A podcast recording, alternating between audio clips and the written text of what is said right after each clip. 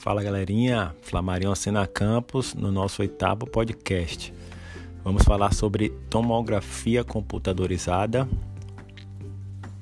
e espero que vocês tenham visto o screencast, lido o texto e após ver esse podcast tentar resolver a atividade de diagnóstica e as atividades de consolidações, viu?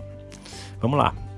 Sobre tomografia, as primeiras imagens de tomografia computadorizada, também conhecida como TC, elas foram produzidas em 1972 e eram bem grosseiras, né? Essas primeiras imagens que chegaram até ao conhecimento da população.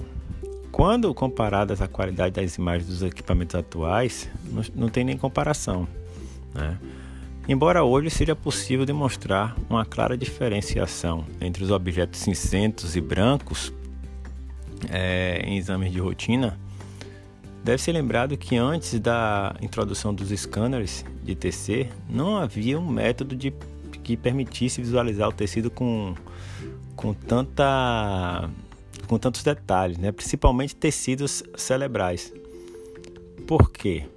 É, os procedimentos invasivos traumáticos, como o pneumoencefalografia e angiografia cerebral, eram utilizados para demonstrar os, ve os ventrículos e vasos. Era uma época de procedimento totalmente especializado e bem, vamos dizer assim, tenebrosa, né?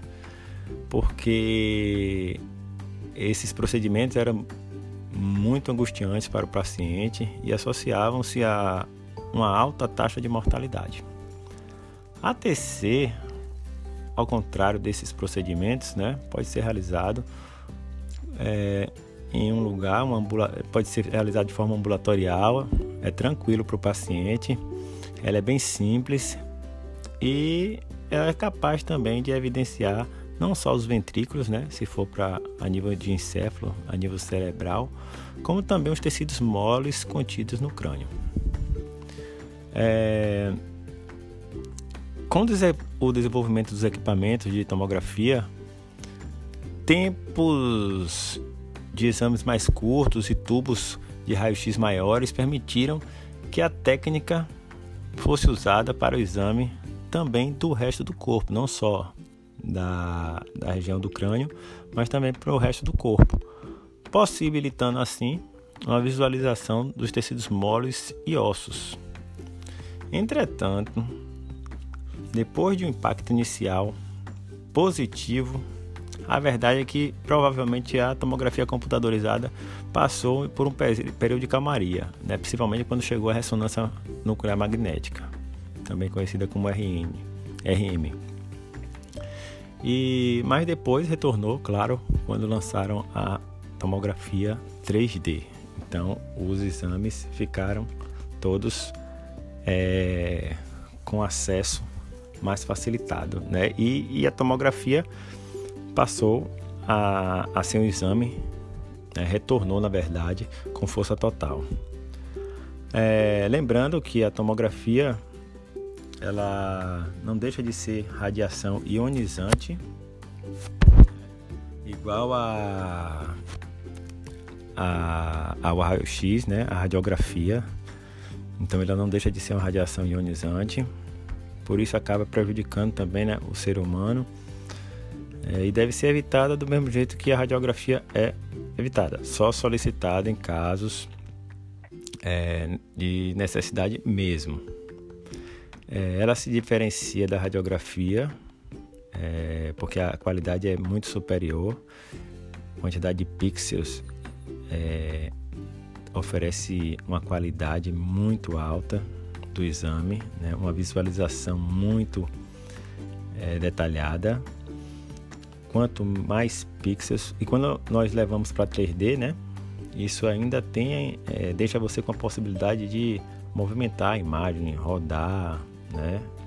lateral, inferior, superior, melhorando ainda mais aquele, o que você quer encontrar, né? De acordo com a avaliação que você já fez no paciente. É... Com relação a, aos nomes né, que nós damos para o branco e o preto, temos que lembrar que a radiografia, enquanto nós falamos radiopacidade e hipertransparência, na tomografia nós vamos falar hiperdenso ou hiperatenuação, que significa a estrutura branca.